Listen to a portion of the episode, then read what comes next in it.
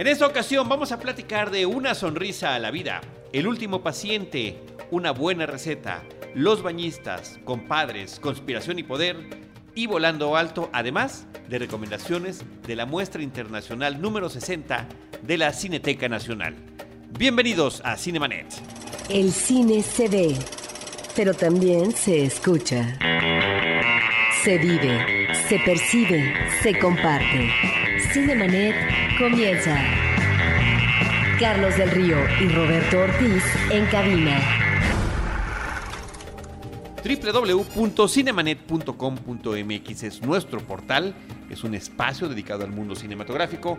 Yo soy Carlos del Río y desde Anchor Sound, a nombre de nuestra productora Paulina Villavicencio, les doy la más cordial bienvenida, les saludo y por supuesto saludo a mi amigo y colega Roberto Ortiz. Pues vamos a hablar, yo siempre pondero, Carlos, en este podcast eh, de películas de autores mexicanos, pero también del evento cinematográfico del año para Cineteca Nacional, que es la muestra internacional, en su emisión, como tú dices, efectivamente 60.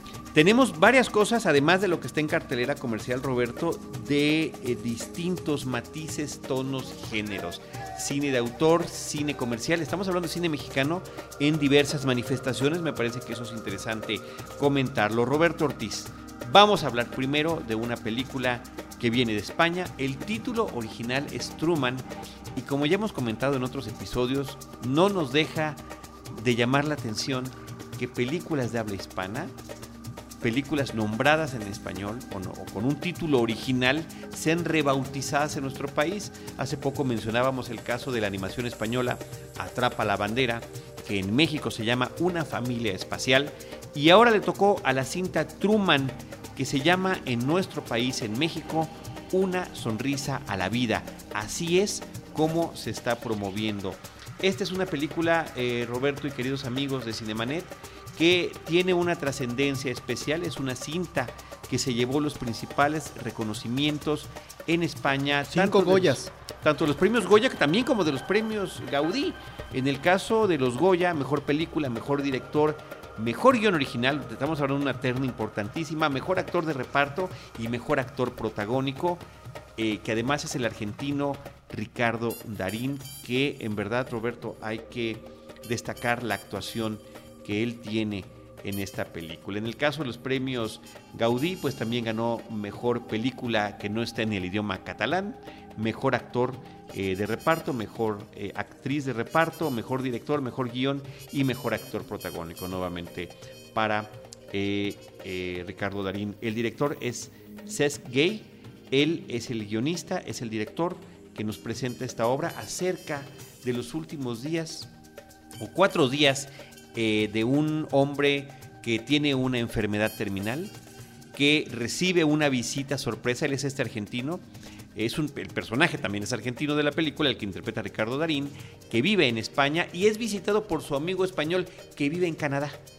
Eh, y lo visita de manera sorpresiva porque él sabe que este, que es uno de sus mejores amigos, tiene esta enfermedad, está pasando los últimos días, él ya rehúsa continuar con los tratamientos y lo alcanza y lo acompaña durante cuatro días para, pues en, sus, en los preparativos finales, entre los que se encuentra la situación de quién quedará a cargo de su compañero actual, que es el perro Truman, un perro viejo, pero que finalmente para él significa pues su, gran compañero, la única eh, entidad viva que continúa con él. Esta es una película que nos habla de esta eh, pues eh, terribles momentos y fíjate lo interesante de esta cinta Roberto es que a pesar de, de tener este tema tan sórdido hay un humor negro ahí eh, a lo largo de toda la película que de repente nos deja a nosotros como espectadores, pero también al amigo, pues con una situación de incomodidad, porque no deja de ser chistoso, por ejemplo, que este hombre vaya a la funeraria y le empiecen a platicar de los tremendos paquetes que existen. O sea, él está preparando ya su próximo entierro. Y que si la invitación puede venir musicalizada, los tipos de madera que pueden venir, los materiales de las urnas, inclusive ya hay urnas de sal para echarlas al mar, hay urnas biodegradables, en fin, detalles de esos que vaya, estoy dando un ejemplo nada más, que se replican en diferentes situaciones, con quién va a dejar al perro, quién lo va a adoptar, quién va a ser su veterinario, eh, la despedida de los doctores, el encuentro con personas que conoce, las sorpresas que significa. Y también está un tema muy interesante, Roberto, que se va a repetir en otra película que vamos a comentar a continuación, que es el de la forma en la que la familia, los amigos y los conocidos reaccionan ante una persona que tiene una enfermedad terminal. Me parece que eso es interesantísimo. En el caso de Darín, perdón que lo destaque tanto este, Roberto y amigos, me sorprende su actuación porque si bien es una actuación contenida, me parece que su rango de emociones está en sus expresiones faciales, que son como mínimas y que al mismo tiempo con una mirada, con una sonrisa, con una decepción, eh, lo puede expresar todo. Me parece que en ese sentido la película es muy interesante y que a pesar, a pesar de tratar este tema tan complicado, es una película de ánimo, pues ya estamos viendo el título que le han puesto en México, me parece también exagerado y que no debería ser, pero es una sonrisa a la vida, es la forma en la que eh, puede uno aproximarse hacia este fenómeno. Y también, por supuesto, por supuesto, sobre el tema, gran tema que significa la amistad. Así que una película eh, muy interesante y qué gusto que ya esté, eh, pues un tiempecito después de que recibió sus premios y además de su corrida comercial que tuvo en su país de origen, que ya esté en nuestra cartelera en México.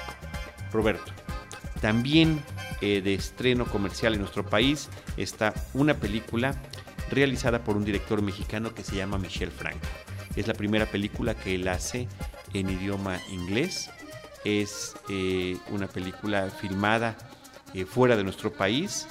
El título original es Chronic, el título en nuestro país es El último paciente. Está protagonizada por un actor que me parece Tim Roth. sensacional, Tim Roth, que el dato interesante es que en la anterior ocasión en la que Michel Franco participó con su película Después de Lucía en Cannes, en la sección de Un certain regard, que seguramente estoy pronunciando mal. Una cierta mirada. Una cierta mirada. Bueno, pues el, el, el, presidente del jurado era Tim Roth, justamente. Entonces, a partir de ahí surge este vínculo en el que eh, ambos eh, deciden y pueden trabajar juntos, no solo en este proyecto, sino en otros. Roberto, nada más antes de cederte la palabra, doy la premisa de la película. Tim Roth es un enfermero especializado en pacientes terminales. Y lo que estamos viendo a lo largo de la película es la forma en la que él atiende y se relaciona eh, emocionalmente con cada una de las personas que atiende. Y al mismo tiempo estamos conociendo aspectos de su pasado. Sí, es una película que nos habla de la vida en presente y de la muerte, que está a la vuelta de la esquina, Carlos. Y tú has mencionado una palabra que finalmente es clave en eh, la historia de esta película, es la identificación emocional o no de un asistente en este último tramo de vida de personas que o están muy enfermas, que no se sabe si van a morir mañana o dentro de un mes, o que en una fase terminal de cáncer, por ejemplo, ante una metástasis, pues obviamente está ya muy determinado en términos de culminación de vida. Y es eh, muy interesante la forma como el director, a partir del guion, está planteando esta realidad de los pacientes, Carlos, la forma como pueden retomar la vida con un mayor aliento emocional, psicológico, o definitivamente decidir clausurar, clausurar su vida a partir de una muerte asistida, que es eh, una, eh, un planteamiento que se está discutiendo en un país como México, de tal forma que eso por un lado está ahí en la narración y por el otro la vida personal de este personaje interpretado por Tim Roth, que es el asistente, en donde vamos viendo cómo después de un distanciamiento, parece ser que de años, con su ex esposa, con su hija, retoma a partir de un hecho del pasado doloroso, que es el desprendimiento eh, con un hijo, él está también retomando esta vida en el presente de estos uh, personajes importantes en su vida que por esta situación drástica en el pasado, pues eh, lo, lo llevó a manejar una ruptura y un distanciamiento. A mí un aspecto que me parece sumamente interesante de la interpretación de Tim Roth en esta película, Roberto, es que su personaje es prácticamente inexpresivo. Creo que completamente a diferencia del que acabamos de mencionar de la película española Truman o Una sonrisa a la vida, donde cada eh, pequeña gesticulación de Darín es interpretada con un sentimiento. Aquí no tenemos eso en este personaje, pero sí vemos sus acciones, que son eh, claras y contundentes. La forma de atender a su paciente, si se va a quedar más tiempo con él, eh, cómo se llega a, a interrelacionar con ellos y a qué grado le está afectando a él. Sí, pero ahí es donde está la dualidad, Carlos, del personaje donde es un personaje que ante un vacío existencial, eh, él lleva arrastrando la cobija muchos años, él está retomando aquel pasado en un presente en términos de redefinición de vida y de destino personal. Y por eso esta presencia hermética como personaje, a título personal, pero a título de trabajo profesional, es un hombre que está dando lo mejor de sí en términos de habilidades, no solamente profesionales, sino también de actitud humana para poder atender de la manera más conveniente y positiva posible a un paciente, lo cual no lo vamos a platicar, pero le genera más de un problema. Ahí es donde me parece que está, por un lado, el rasgo humano, Carlos, que está eh, manejando el director sobre hasta dónde puede llegar, dónde están los límites para asistir a un paciente de esta naturaleza, Carlos, que por un lado lo vemos en el caso de un arquitecto donde hay una forma extraordinaria de retomar la vida, aunque pueda quedarle eh, muy poco tiempo, porque finalmente está marcado este personaje en términos de un infarto que le acaba de dar. Pero por otro lado, una situación contraria ante un personaje que ya no quiere vivir. ¿Cómo reaccionar y de qué manera atender a estos personajes que tienen dos actitudes diferentes con respecto a la continuidad de la vida o al rechazo y por lo tanto la aceptación de la muerte. Entonces me parece que ahí es donde el personaje ante este vacío que se nota en esto que tú remarcas que es muy importante, esta inexpresividad de él en su vida personal, tiene que ver con eh, un personaje que de alguna manera trata de retomar aliento a partir de este trabajo profesional que no solamente es un deber laboral, sino que es también una forma de humanizarse. Y cómo esta humanización, si cabe, ¿no? le puede dar elementos em, que pueden ser constructivos, alentadores para su destino presente.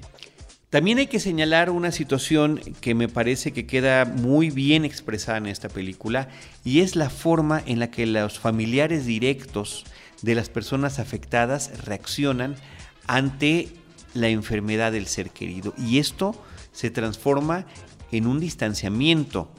Y resulta que en esos últimos días, momentos o en las peores fases de la enfermedad, quien más cercanía tiene con cada una de estas personas es el enfermero, es el que está además en estos momentos pues de, intimidad personal, de la limpieza, de la higiene, del cuidado, del baño, de la falta de control de los esfínteres, en fin, una serie de situaciones muy complicadas que él maneja con total, diría yo, profesionalismo en esa parte, aunque la otra falta de profesionalismo sería este involucramiento total.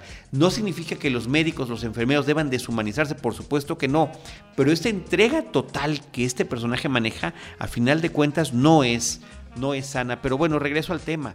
Eh, eh, hay una incomodidad de parte de cada uno de los familiares de los diferentes casos por la forma en la que él se relaciona con, con sus pacientes eh, y eh, o, inclusive la ausencia total de los familiares. Claro, que tiene que ver, Carlos, con la forma como los miembros de la familia se vinculan con una persona de la tercera edad o que está en una enfermedad muy difícil de atender, porque finalmente eh, lo que genera esto son ah, actitudes... Ah, muy encontradas y reñidas, Carlos. Y ahí es donde me parece que da en el clavo el director con respecto a este eh, manejo sumamente irresponsable, no sé si decir inconsciente, por parte de los familiares, que es en estos momentos donde tendría que haber una actitud más saludable, más fehaciente en términos de apoyo y de aliento a un paciente terminal, cuando parece ser que es lo contrario en el supuesto beneficio del paciente. Y lo dice muy bien el arquitecto, no quiero saber de estos familiares que están aquí, quiero que se vayan inclusive de mi cuarto, porque lo que quiero es otra cosa.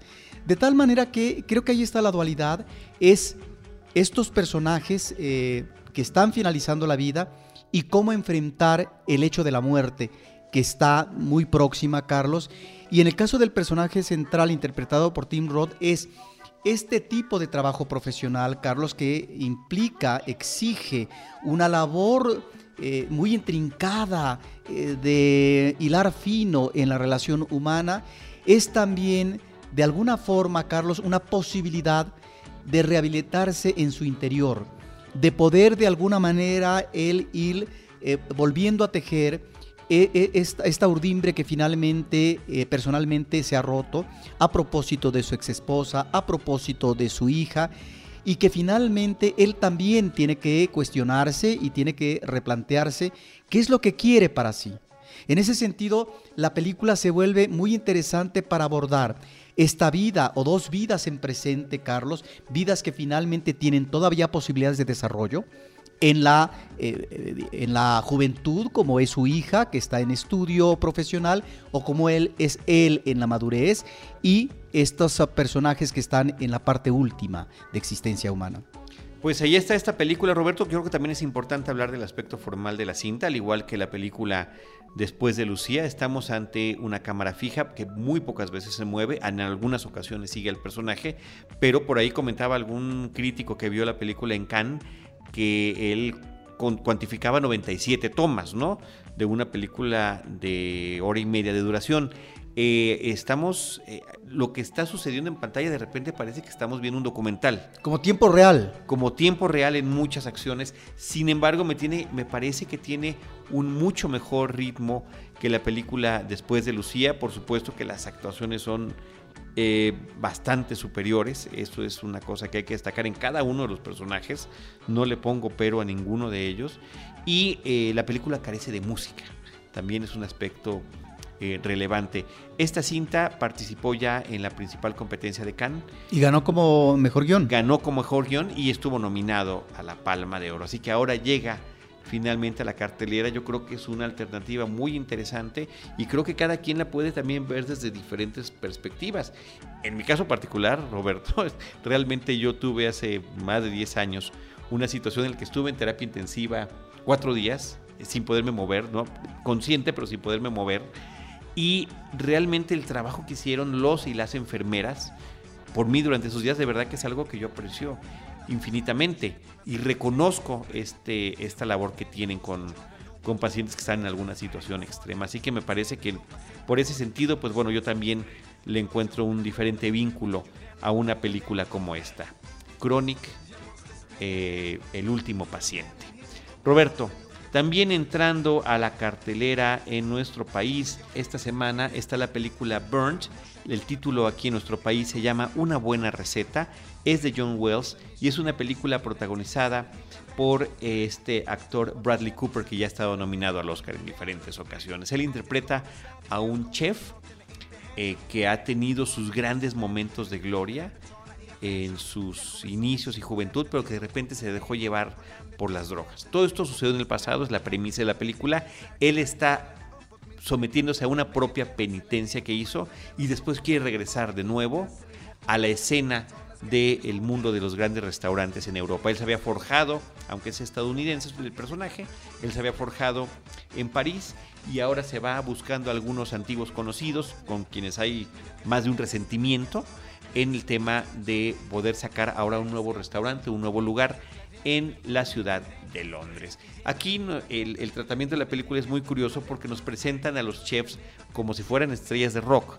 Son temperamentales, son agresivos, pero al mismo tiempo son experimentados y son unos genios y pueden identificar eh, el sabor de cada platillo y las formas en las que deben de crear algo.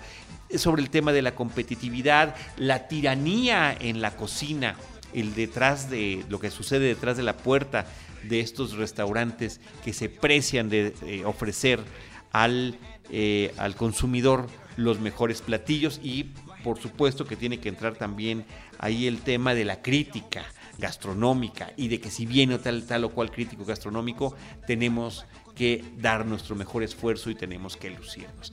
Por esa parte, me parece que la película está llena de clichés, eh, sin embargo es una película que es muy ágil en su desarrollo, los maneja bien, pero no dejan de ser clichés y eso le quita a la película, por supuesto, cualquier tipo de originalidad. Y eh, el aspecto que más me desesperó de la cinta es que está plagada de estos montajes musicales donde la acción se acelera, donde está entrenando a la gente y todos van aprendiendo, donde él se está mejorando y demás. Sin embargo, hay que destacar que la película tiene un reparto muy interesante. Este actor, Daniel Brühl, aparece en la película, me parece que él es una gran presencia, tiene un personaje muy interesante, ¿no? Como el encargado de un dueño y encargado de un restaurante que tiene esta relación compleja con este chef está Sienna Miller eh, y Emma Thompson y Uma Thurman en papeles pequeños, así igual que Alicia Vikander, prácticamente parecen cameos, eh, pero creo que muy bien aplicados en diferentes momentos de la cinta. Así que ya está una buena receta, Burned. Roberto, hace un par de episodios tuvimos aquí en los micrófonos de Cinemanet a Max Unino, director de Los Bañistas, y a Sofía Espinosa, protagonista de la película, y también eh, co-guionista de esta historia. Platicamos con ellos del detrás eh, de cámaras, lo que sucedió en la filmación, locaciones y demás, pero creo que es interesante comentar que esta película, que había pasado por diferentes festivales, bueno, finalmente estuvo su estreno comercial, limitado por supuesto, como, como sucede con estas películas pues de corte cultural, ciertamente en algunas salas comerciales, pero también en Cineteca Nacional y otro tipo de foros. La película trata sobre dos vecinos que si no hubiera habido un plantón afuera de su, de su edificio y en su colonia, jamás se hubieran hablado. Un hombre de la tercera edad que termina teniendo una relación curiosa y extraña con una jovencita eh, que, también vive en ese mismo complejo de departamentos y los dos no solo están afectados por el plantón, sino por una situación económica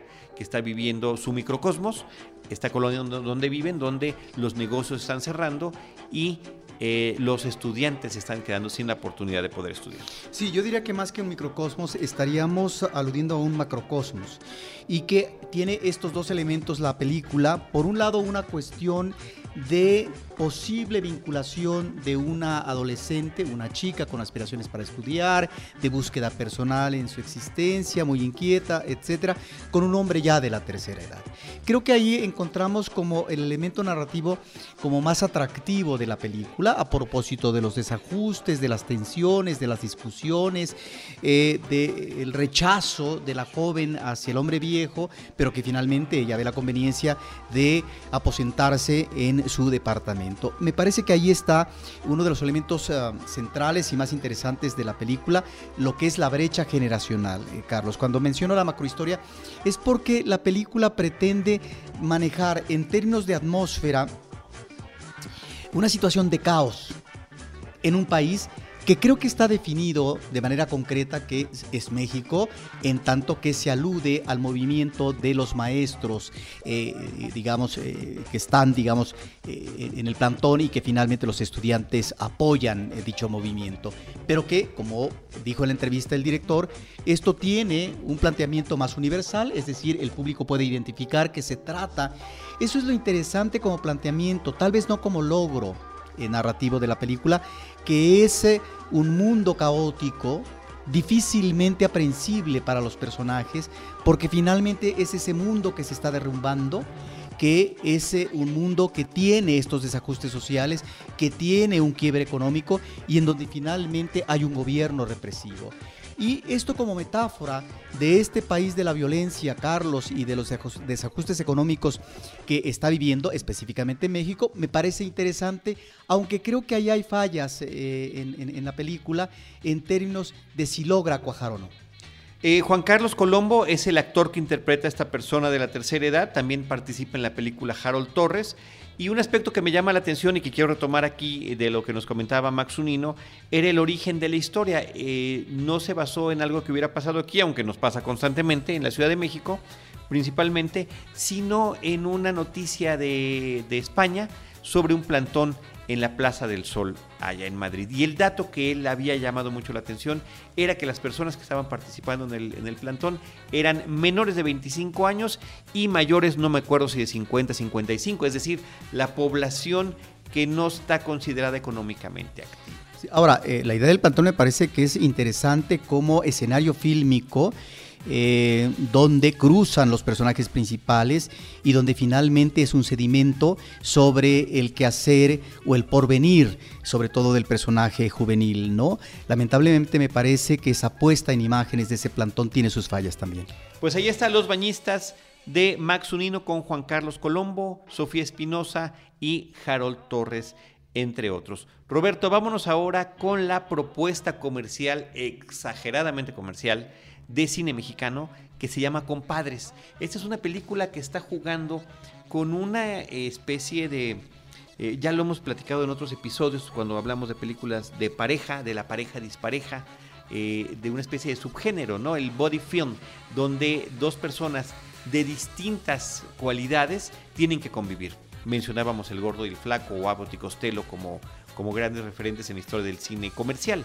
En esta ocasión, en esta película, se trata de un hombre maduro, un policía mexicano que tiene que eh, tener una especie de viaje con un jovencito de 17 años, gringo, eh, adolescente, ¿no? Entonces, a través de una historia de crimen, donde hay que buscar eh, las pistas para poder buscar la redención y también poder rescatar a un ser querido.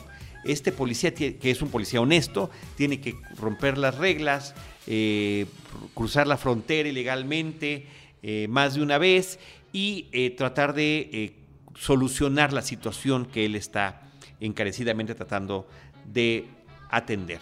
Roberto, películas de body film de, de este tipo comercial eh, de crimen del género policíaco, pues yo creo que la más de las más sobresalientes podrían ser las de Duro de Matar, ¿no? Con Danny Glover y Mel Gibson, por citar la referencia. Aquí eh, me parece que la película tiene sus eh, puntos a favor y en contra. En contra pues está por supuesto que no hay nada de originalidad, pero sin embargo juega bien con los los prejuicios que tenemos cada uno, los prejuicios que tiene este joven estadounidense con los prejuicios que tiene el policía de este lado de la frontera. Y la otra es que está reuniendo a un reparto muy diverso, gente que proviene más bien del ámbito televisivo, con actores del, del cine mexicano pero como además la película transcurre parte en Estados Unidos, eh, pues toman por ella a Eric Roberts, por ejemplo, que es un actor que ya ha trabajado en infinidad de películas de todo tipo, inclusive películas clase B y demás, o Kevin Pollack, que tiene una pequeña participación,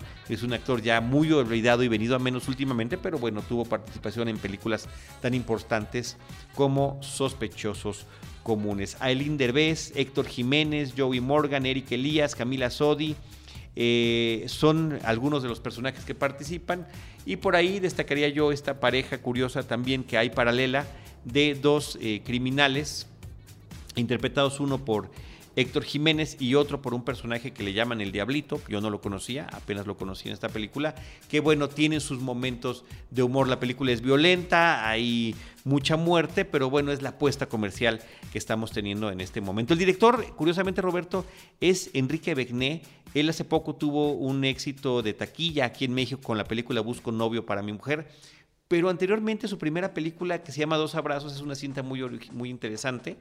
Eh, muy original que además le brindó a Jorge Zárate su, su, Ariel como actor protagónico, actor de reparto, perdón, y que pues fue una de las primeras entrevistas que tuvimos en podcast aquí en Cinemanente. Así que ya está, compadres, de Enrique Begné, perdón, protagonizada por Omar Chaparro, creo que ese es el, el aspecto de destacar. Yo que no veo televisión, estoy en completo desconocimiento de, lo, de, lo, que hace este hombre. Me dicen, algunas personas me dicen que es muy simpático, otros que, que, de repente lo han visto ya demasiado. Aquí lo hemos mencionado por el tema de los doblajes que hace de algunas películas. Recientemente, tan solo por el caso que además él lleva ya tres películas haciendo de Po en las películas de Kung Fu Panda. Para mí fue una sorpresa conocerlo. Eh, me parece que es un, hombre que tiene chispa y seguramente algunas de las cosas que hace su personaje pudieron haber sido improvisadas a la hora de la filmación. Pero bueno, ahí está la película, compadres. Roberto, vámonos a otra película que eh, queda ya en algunas salas apenas, que se llama Conspiración y Poder. El título original es Truth. Y es una película que, eh, al igual que Spotlight, que fue la gran ganadora de los Oscars, está hablando sobre una investigación periodística, está hablando sobre un caso de la vida real, una investigación de un programa muy famoso en Estados Unidos de la CBS que se llama 60 Minutos, y lo que sucede con una investigación que están teniendo en torno a la juventud de George Bush cuando era presidente de Estados Unidos. Sí, es en el contexto de la reelección de Bush y en donde este cuerpo periodístico, la productora y un conductor famoso en ese momento de un programa televisivo de la CBS, lo que intentan como trabajo periodístico de investigación, Carlos, es ubicar en un momento de juventud a Bush, que en vez de ir a la guerra de Vietnam, se integró a la Guardia Nacional, en donde no hacía una labor eh, de eh, entrega y que, que es el planteamiento de investigación periodística y que muy posiblemente él lo que estaba haciendo es manejar influencias, efectivamente, para no ir a Vietnam y tener una presencia cómoda en la Guardia Nacional que no le implicaba mayor exigencia. Y entonces aparece el programa televisivo, esto crea un impacto porque está el proceso de, eh, de las elecciones donde Bush quiere reelegir y como contexto histórico-político es la guerra de, de Irak. De tal manera que esto causa revuelo y comienzan eh, a debatir sobre el tema y aquí lo que me parece interesante de la película, porque es un caso real, es ah, cuál es el bando que se adopta, porque finalmente se vuelve un problema político. Es por un lado si la investigación tiene todos los elementos confirmados o no. Y por ahí es donde finalmente comienzan a criticar y, y, esto lleva a una debacle con respecto a la continuidad profesional o no de quienes hacen la investigación, no solamente de la productora extraordinariamente interpretada por Kate Blanchett, sino del conductor del programa televisivo interpretado por Robert Redford, que parece ser que Robert Redford es el mismo de siempre, ¿sí? Entonces, interpretado a Dan Rather. Exactamente, sí, claro. Entonces, Carlos, me parece que ahí está el elemento interesante de la película y que tanto la película que tú mencionaste eh, en el caso de los Oscars como esta... En primera plana. En primera plana nos, nos remite a ese trabajo riguroso de investigación, Carlos, que o lo haces bien, o no tan y es riguroso, ¿eh? o no, o tan, no tan riguroso, riguroso. y que finalmente eh, te sale el tiro por la culata. Y que esto me parece, que es lo que yo mencionaba en un momento dado con respecto a la primera película, que en México, Carlos, esto lleva a que de repente eh, eh, trabajos de, de investigación o de no investigación periodística, sino de reportaje, no tengan el suficiente sostén y que esto pueda llegar obviamente a una información no completa, no perfectamente vertebrada y que puede llegar a la difamación. A la difamación o al vulgar chisme, básicamente. Fíjate que yo eh, lo dije muchas veces eh, durante nuestra cobertura de los Oscars y de estrenos de películas. Spotlight en primera plana me parece una película importante por su tema, pero es una película que yo mencioné como una convencional historia de una investigación periodística. Pues no, no creo que sea nada convencional. Después de ver esta película, que me parece que es mucho menos afortunada, puedo comparar y darme cuenta de la diferencia en la forma en la que están tratando, digamos, un aspecto muy similar, que es un grupo de personas de un medio de comunicación que están investigando sobre un tema en particular. Los temas son distintos y me parece que uno puede tener más peso que el otro, pero creo que sí, efectivamente, Spotlight está mucho mejor trabajada que esta película, además de que eh, en la historia real las investigaciones también son distintas y esto nos habla de la profundidad de una investigación a fondo de un medio impreso y la posible banalidad de repente de con la ligereza con la que se pueden tomar ciertos temas en el caso de una investigación televisiva, a pesar de que se supondría que tenían todos los elementos. Sí, pero aquí es donde está el otro elemento, me parece importante, de contexto de las empresas de comunicación, Eso Carlos, es muy es televisivas, muy- muy- los eso es brutal, ¿eh? intereses, los intereses políticos. Y hasta qué punto una investigación de este nivel, ¿sí? que puede tener sus asegúnes, lo que importa aquí es si hay un poder establecido, es el presidente Bush y la maquinaria que implica y su reelección en puerta, es como ese mismo poder, eso finalmente queda como tangibles o, sugerido, mejor dicho, en la película, ¿sí? entra en funcionamiento no solamente para desprestigiar a este equipo, sino también para dejarlo en la banca, es decir, fuera del trabajo profesional. Y eso me recuerda con respecto a problemáticas reales que estamos viviendo aquí en México, a propósito de periodistas como Carmen Aristegui, que al abordar asuntos máximos que se remiten a la figura presidencial, como la Casa Blanca, eh, ¿no? de la esposa de Enrique Peña Nieto, ella es corrida de eh, un programa de radio y en donde eh, uno puede ubicar si finalmente ella podía continuar o no de acuerdo a los contratos con la empresa eh, de radio, Carlos. Pero lo que sí es cierto es que detrás de esto está el poder político, ¿no? Para eh, no desviar la atención, para quitar de un escenario tan importante y con tanto potencial a una figura periodística eh, importante en este país como voz crítica. Entonces yo creo que este tipo de películas, Carlos, eh, finalizo, llevan a la reflexión sobre el manejo de los medios eh, que asumen situaciones muy espinosas, muy difíciles, como el caso de la primera película, La Pedrastia, de una institución como la católica y en este caso el poder político. Y eh, sobre todo esto que estás comentando, Roberto, aquí lo que se ve también es cuál es el manejo político interno dentro del medio de comunicación, en este caso una televisora, en este caso en particular esta película, la CBS, para dar salida a esta situación. Pues ahí está la película Conspiración y Poder. Truth es el título original. Roberto, en lo que tiene que ver con la cartelera comercial vamos a concluir con una película que se llama Volando Alto. El título original es Eddie the Eagle, está dirigida por Dexter Fletcher y está eh, protagonizada por Tagon Egerton.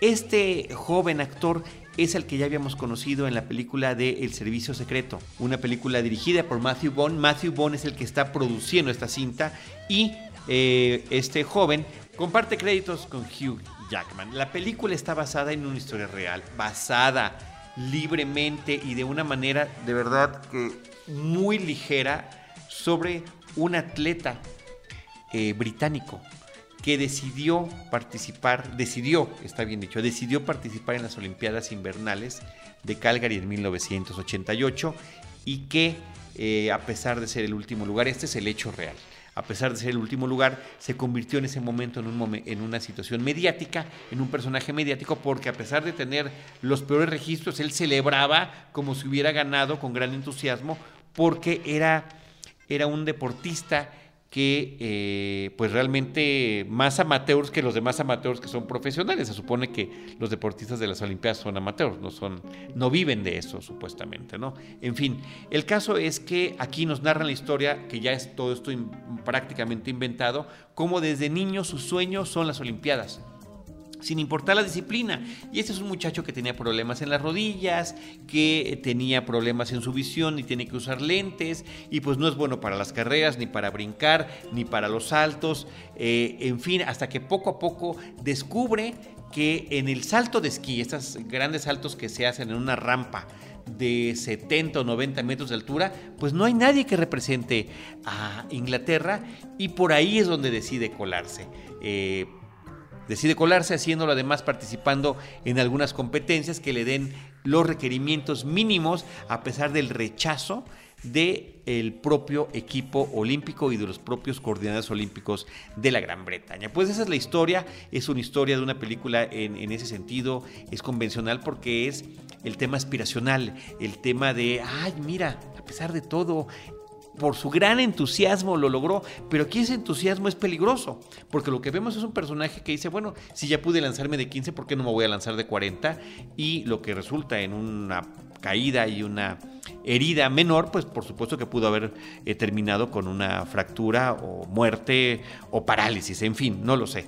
Realmente esa es la parte que me, me, descontrola de la película y que me parece que toda la temática y todo el tratamiento estaría más vinculado con esas películas de historia de la vida real que vemos ocasionalmente en televisión en diferentes tipos de canales. Así que bueno, ahí está para ustedes Eddie the Eagle, que es como lo bautizaron en esas, eh, en esas Olimpiadas a este hombre en la película Volando Alto en México. Roberto, ahora sí vámonos con las recomendaciones de la edición 60 de la Muestra Internacional de la Cineteca Nacional. Rápidamente, Carlos, eh, mencionar algunas películas que a mí me ha tocado ver. Recordar que si bien es cierto que la muestra ya está en sus últimos momentos en Cineteca Nacional, hay otros circuitos de aquí de la Ciudad de México y en otras partes del país. El público puede consultar para que vea estas películas que estamos mencionando, que vamos a mencionar. En principio, The Lobster, La Langosta, una coproducción de varios países, Reino Unido, Francia, Países Bajos, Estados Unidos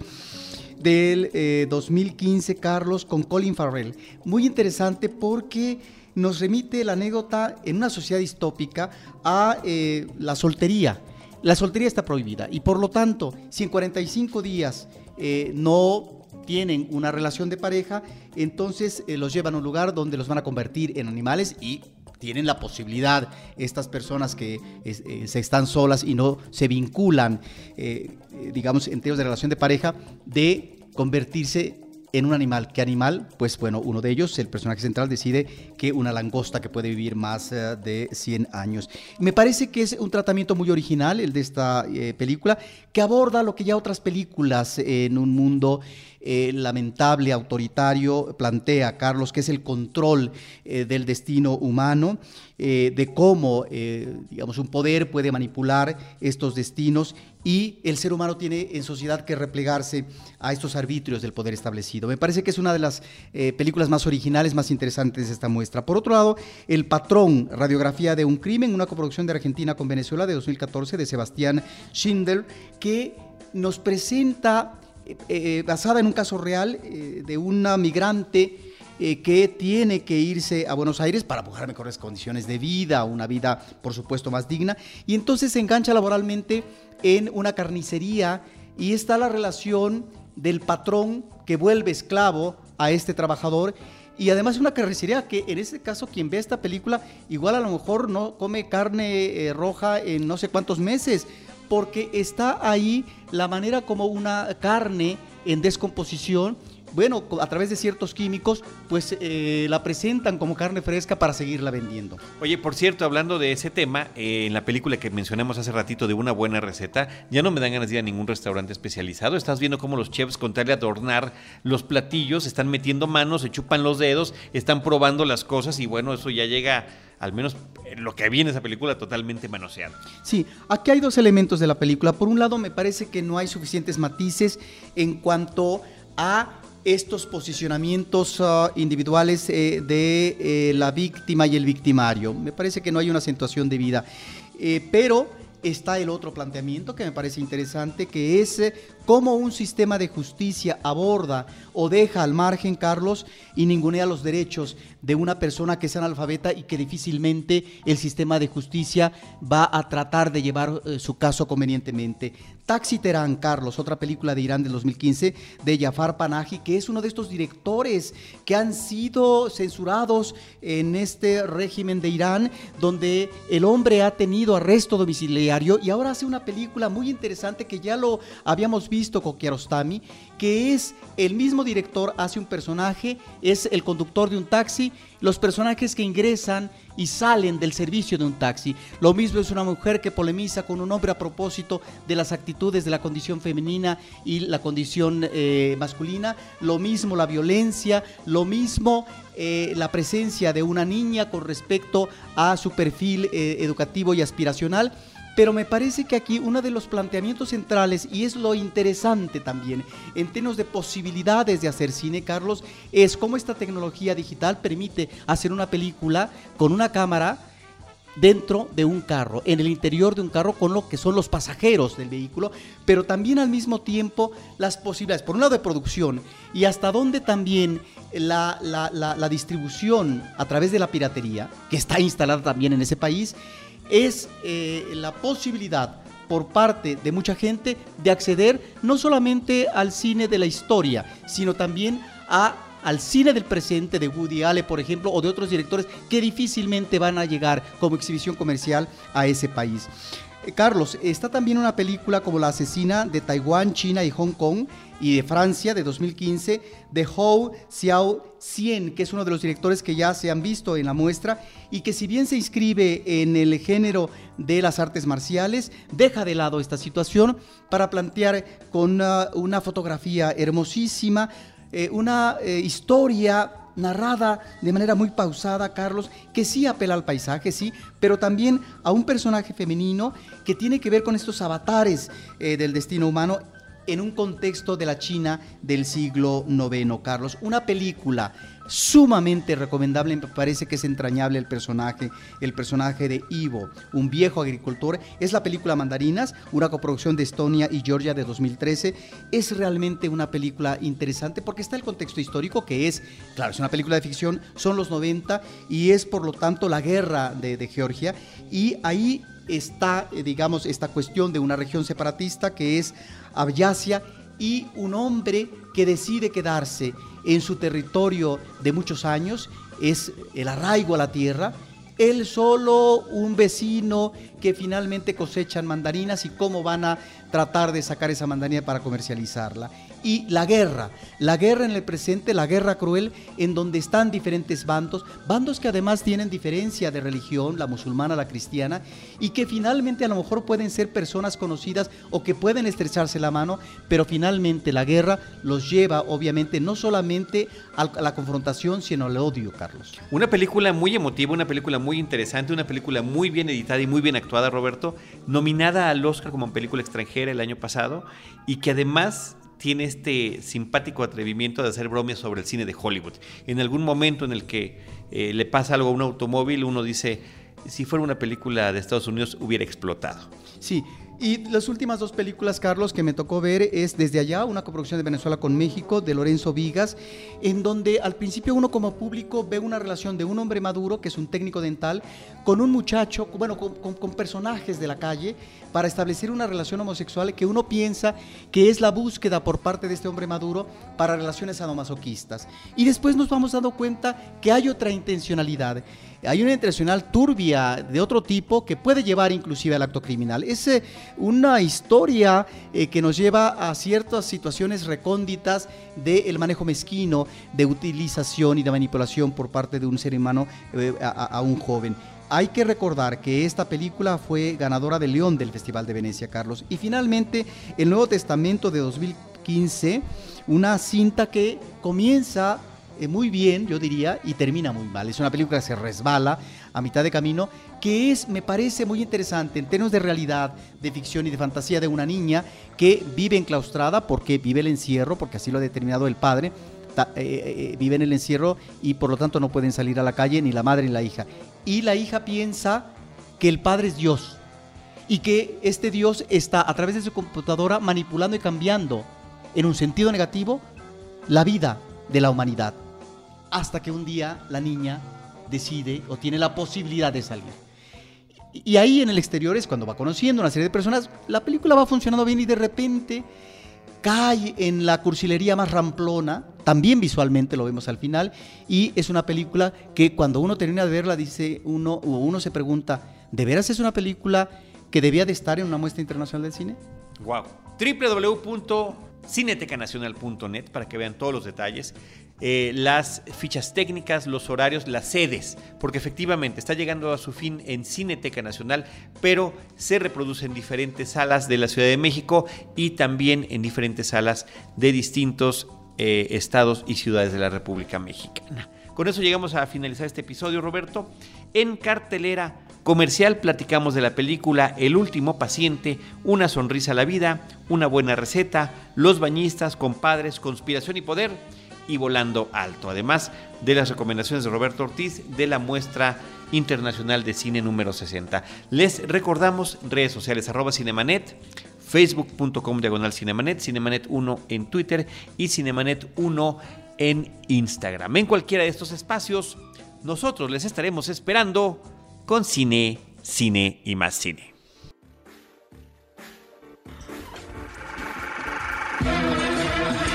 Cinemanet termina por hoy. Más cine en Cinemanet.